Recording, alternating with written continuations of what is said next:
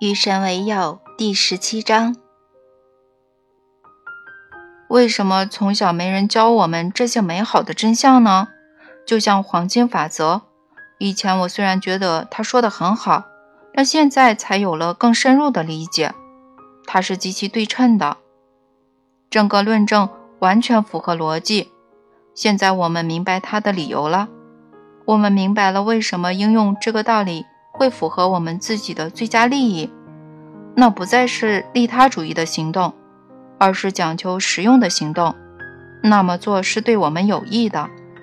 人们为什么不把黄金法则教给小孩子呢？问题不在于为什么以前没人传授这个道理，问题在于你打算将来怎么做呢？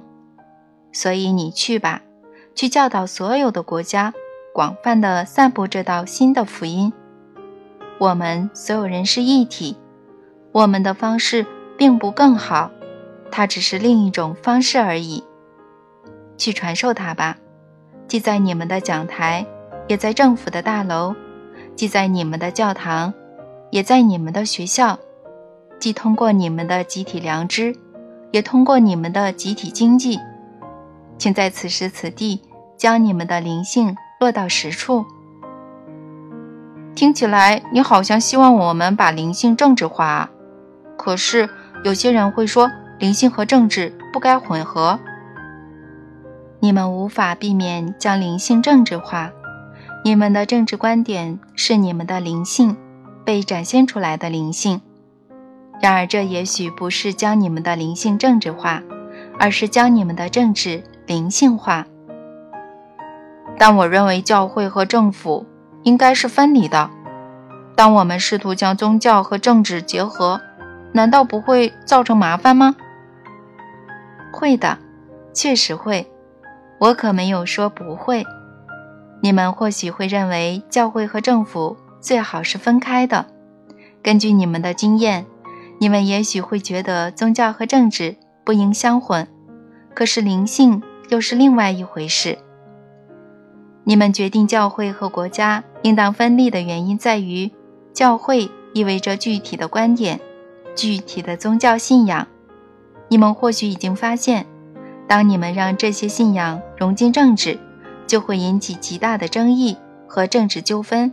这是因为，并不是所有人的宗教信仰都是相同的。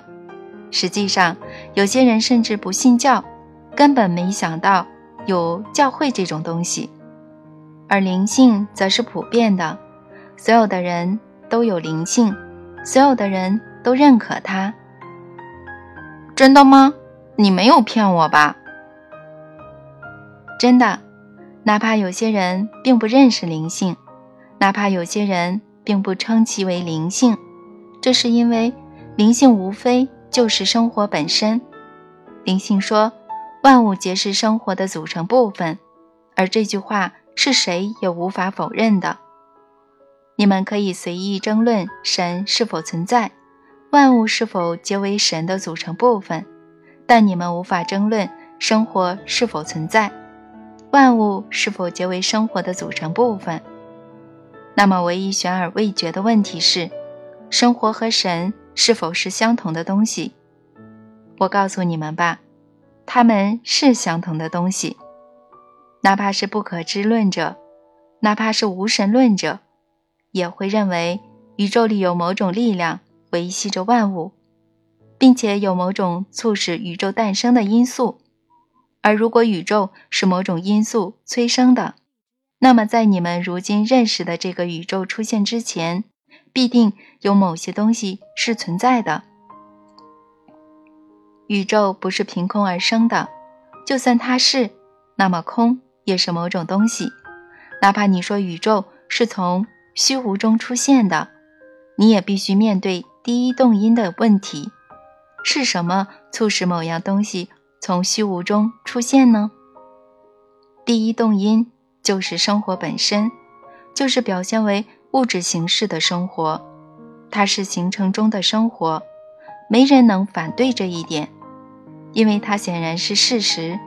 然而。你们永远可以，也确实争论如何描述这个过程。给它取什么名字，能从中得到什么启发，得出什么结论。可是我要告诉你，这就是神。无论是以前还是如今，你们所说的神就是这个意思。神是第一动因，是不动的动者。神是这个宇宙诞生之前的东西，神就是这个宇宙。神是这个宇宙消失之后的东西，神是开始与结束，是起点与终点。我要再次告诉你，生活和神这两个词是可以互换的。如果你正在观察的过程是生活正在形成的过程，那么就像我以前说过的。你们都是形成中的神，也就是说，你们是神的分身。好吧，姑且相信你。嗯，但这跟政治有什么关系呢？假如灵性确实是生活的同义词，那么凡是灵性的，就是有利于生活的。因此，将灵性注入你们的政治，会让所有的政治活动和政治决策都有利于生活。其实这也是你们试图让你们的政治做到的，所以我早前才会说，你们的政治观点就是你们的灵性被展现出来的灵性。你们创造政治的唯一原因是构建一个让人们能够和谐的、快乐的、平安的生活系统，也就是说，一个有利于生活本身的系统。我倒是没这么想过。美国的开国元勋是这么想的：美国的独立宣言说，所有人生而平等，有着不可剥夺的权利，其中包括生存、自由和追求幸福的权利。美国政府的基础是这个理念：人类能够创立一个保障这些权利的自我统治系统。世界各国基本上都是基于相同的理念被创造出来的。这些政府在形式上也许有所不同，但在目标上是相同的。不同的文化和社会或许会形成不同的政府观念，采取不同的统治方式，但他们的愿望基本上是相同的。所以你能明白，人们创造出政府和政治，是为了保障他们对灵性，也就是生活本身的经验。尽管如此。大多数人依然不希望听到神谈论政治或者政治议题。由于受与神对话中的消息影响，我有时会在我们基金会的通讯撰写有关政治议题的文章。每当这种时候，我会收到抗议信。我要取消订阅。他们说这不是神的职责，这是政治观点。我订阅这份通讯，可不是为了听政治观点。几年前，玛丽安妮·威廉姆森，嗯，詹姆斯·雷德菲尔德和我在华盛顿特区发起一个祈祷和平的守夜活动。我们都认为这个活动很棒。我们号召各地的人们用祈祷的力量把和平带给世界，并得到了广泛的支持。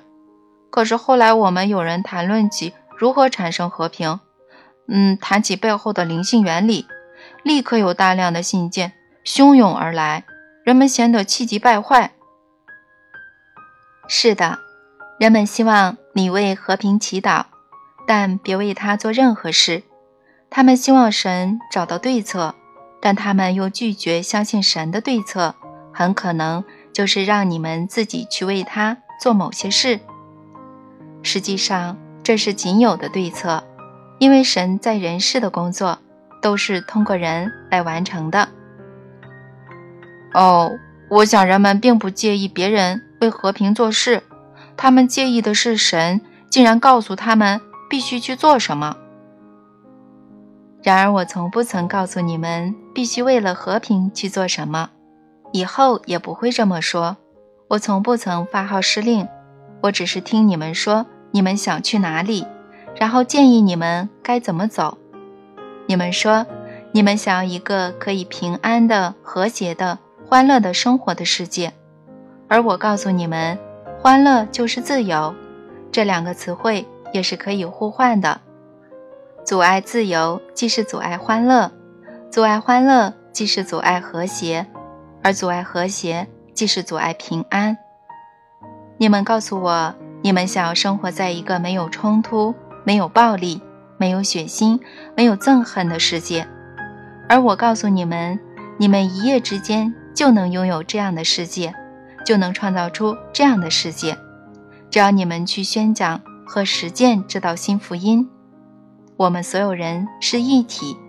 我们的方式并不更好，它只是另一种方式而已。去传授它吧，既在你们的讲台，也在政府的大楼；既在你们的教堂，也在你们的学校；既通过你们的集体良知，也通过你们的集体经济。你总是在重复以前说过的话，那是因为你们总是在自我重复。你们的整部历史就是不断的重蹈覆辙。你们个人的生活如此，你们星球上的集体经验也是如此。疯狂的定义是不断的重复相同的行为，却又期待不同的结果。那些试图让灵性和政治相融的人所做的，无非就是说，这是另一种方式。这些努力应该受到祝福，而不是指责。嗯，可惜事实并非如此。你在《与神对话》第二卷中谈到不少社会问题，很多人抱怨他太过政治了。玛丽安妮·威廉姆森有本绝对杰出的著作，叫做《挽救美国的灵魂》。他也在底特律附近创办了今日教堂，宣讲社会灵性学。有些追随他的教众指责他太过政治。他们对耶稣也说同样的话，太正直了。他们说，如果只宣传灵性，那么他是无害的。但现在他竟然建议人们将学到的灵性真相付诸实践。现在他变得危险了。我们。必须阻止他。可是，如果没有更好的方式，灵性的参与有什么意义呢？政治有什么意义呢？或者说，一切的意义何在呢？如果那无非是两可之事，我为什么要参与呢？如果这种方式、那种方式没有区别，我怎能有激情去投身其中呢？因为你想要声明你的身份。以这种方式或那种方式梳头，或许是两可之事。可是你要注意，你已经用相同的方式梳了很多年的头，你为什么不用别的方式梳头呢？是不是因为那和你的身份不符呢？你为什么要买你买的车，要穿你穿的衣服呢？你做的每件事都声明并表达了你的身份，每个行动都是自我定义的行动。这重要吗？你觉得定义自我的事情重要吗？当然重要，这正是你来到人世的理由。你的身份并非两可之事，你的身份是你将会做出的最重要决定。新福音的意义并不在于你们的身份毫不重要，而是恰恰相反，你们的身份极其重要，所以你们每个人。都是绝对华美的。新的教会是你们每个人都是极其华美，没有人比其他人更华美。在神眼里没有，在你们眼里也没有。如果你们通过神的眼睛看的话，因为不可能比别人更好，你们就会觉得活着没有意义吗？因为不能拥有更好的宗教、更好的政党或者更好的经济体系。你们就宁可什么都不想要吗？提笔作画之前，你必须知道你的画会更好吗？它不可以仅仅是另外一幅画吗？不可以是对美的另一种表达吗？玫瑰花必须比鸢尾花更好，才能证明它的存在是合理的吗？我告诉你吧，所有人都是神的花园中的花朵。难道因为这花不比那朵花更美，我们就得把花园罢掉？你们正是这么做的。然后你们悲伤地说：“所有的花都哪里去了？”所有人都是天堂交响曲的音符，难道因为这个音符不比那个音符更关键，我们就得停止演奏乐曲吗？但如果有的音符是糟糕的音符呢？这糟糕的音符不就败坏整首交响曲了吗？那要看是谁在听。我不懂。你听过孩子唱歌，并觉得那首歌很动听，尽管跑调跑得很厉害吗？听过啊，我确实有过这样的经验。你认为你能惊艳到的，我反而无法惊艳到吗？我可没这么想过。那么，请你告诉我，如果有个孩子唱歌跑调，你会叫他闭嘴吗？你认为这样能够鼓励他去热爱音乐，或者去热爱他自己吗？或者你会鼓励他继续唱下去，以便达到更高的境界？当然会了。千百年来，我一直在听你们的歌，你们的歌声在我听来就是音乐。可是你认为从来没有人唱歌跑调吗？多少肯定会有的。那么这就是你的答案。你们是我的孩子，我听你们歌唱，我说那很动听。当你们歌唱时，我听不见糟糕的音符，我只听见你们，我的孩子，在发自内心的放歌。你们是神的交响乐团。正是通过你们，神奏响生活本身这首乐曲。当你们演奏时，我听不见糟糕的音符，我只听见你们，我的孩子，在发自内心的演奏着，努力的想要演奏的正确。如果我看不到这里面的美妙之处，那么我根本就没有灵魂。要永远记住这句话：灵魂永远看得见美丽。哪怕精神否定它。哇，这真是非凡的教诲！天哪，这是多么美妙的创建啊！因此，在生活中要永远用你的灵魂去看，用你的灵魂去听，甚至于如今面对着纸张上的这些字，你要用你的灵魂去看它们，用你的灵魂去听它们。唯有这样。你才能开始理解他们。只有在你的灵魂看得见我的言语之美丽、之神奇、之真实，你的精神将会否定它。就像我以前跟你说过的，要理解神，你必须离开你的精神。别因为你们觉得你们听到糟糕的音符而停下这首你们正在演奏的交响曲。只要改变你们的曲调就好。有效的政治行动并不源自愤怒或憎恨，而是源自爱。灵性的行动也是如此。这不是要你们去指责某些人或者某些事是错误的，这只是要你们依照你们对你们的身份和你们的理想身份的新认识，用新的实在取代当前的实在。是的，这就是我所说的新思维运动。可是有个问题，我还是必须问，它总是在我脑海里盘桓不去。这道我们所有人是一体的新福音，意味着我们不能伤害任何东西吗？不能拍死蚊子、毒死老鼠，或者摘除杂草，花朵就更不用说了。这意味着我们不能把羔羊送到屠宰店，以便得到那些美味鲜嫩的羊排。剪掉你们的头发是可以的吗？挖掉你们的心脏是可以的吗？这两者有什么区别吗？你又没有回答我的问题。你为什么不让我知道你的意愿呢？请把你的意愿告诉我，那我就会非常轻松了。无论是就这个还是其他问题而言，你自己的意愿就是我的意愿。你自己的好物就是我的好物，这是你们许多人无法理解的，这是你们许多人无法容忍的。因为如果我没有独立的意愿或好物，你们该怎么办呢？无论是就这个还是其他问题而言，你们如何能够知道什么是对，什么是错呢？现在我甚至还要更进一步。现在，我甚至要剥夺你们的比较观念。那么，你们应该怎么办呢？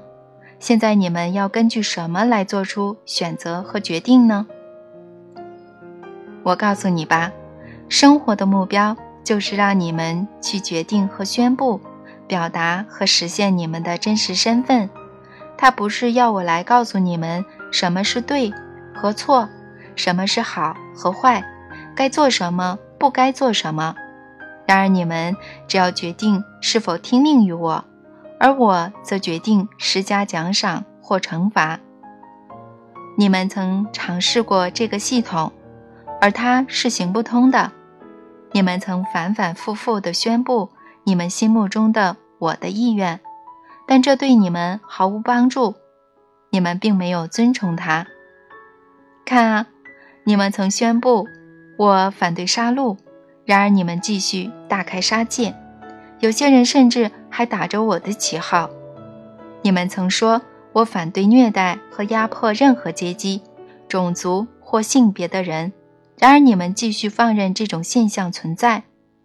你们曾说过我反对羞辱你们的父母、虐待你们的子女、苛刻地对待你们的自我，然而你们继续这么做。你们曾说过。我反对各种事情，而你们依然雇我。无论你们宣称我有什么好物，发布过什么命令，都无法改变你们的行为。你们曾说我反对说谎，然而你们一直在说谎。你们曾说我反对盗窃，然而你们这也偷那也盗。你们曾说我反对通奸，然而你们每日每夜都占有别人的丈夫和妻子。你们管这些谎言叫秘密，可是他们仍然是谎言，因为隐瞒就是彻头彻尾的说谎，撒谎就是不去披露全部的真相，不让别人彻底的了解他们应该了解的事情，以便每个人都能根据全部资料做出决定。你们曾说我反对背弃诺言和盟约，然而你们一直在背弃诺言和盟约。而且你们还为这么做寻找借口，不惜费尽心机来让自己的行为显得合情合理。不，人类已经非常清楚地证明，我的意愿，你们所理解并抛弃我的意愿，根本什么也不是。有意思的是，事到头来，这居然是完美的，因为关于我的意愿是什么，有着太多的争议。当你们的信仰突然变得狂热时，你们甚至不惜打着我的旗号去杀更多的人。我想起了那句贴在汽车保险杠上的话：“神啊，让我免遭你的信徒之害吧。”是的，这句话颇有讽刺意味。现在来看你的问题：拍死蚊子是可以的吗？毒死老鼠呢？拔掉杂草呢？把羔羊杀来吃了呢？这由你们说了算，全都由你们说了算。当然，还有些更大的问题。把死刑作为杀人的惩罚是可以的吗？堕胎呢？殴打同性恋呢？成为同性恋呢？婚前性交呢？如果想达到光明境界的话，做爱是可以的吗？诸如此类。你们每天都必须做出决定，只是要认识到，做决定的时候，你们是在宣布和展示你们的身份。每个行动都是自我定义的行动。你开始懂了，你能理解了，因为你重复了很多次啊。重复是好的，它有助于彻底理解。所以接下来。我要重复我以前说过的话，在日常的行动和选择中，你们不仅宣布了你们的身份，还决定了我的身份，因为你们和我是一体的。因而，归根到底，在回答问题的是我。我通过你们这么做，这是问题唯一能够得到解答的方式。你们的真相将会出自你们的答案。这是你们的存在的真相，这是你们真正的存在。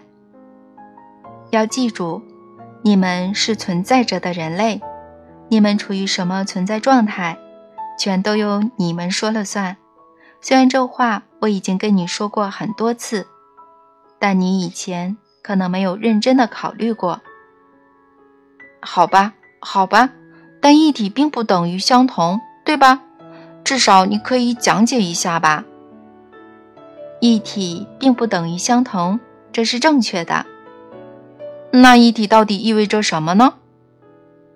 问题不在于一体意味着什么，问题在于一体对你们来说意味着什么。这是每颗心都必须做出的决定。做出决定之后。你们将会创造你们的未来，或者终结它。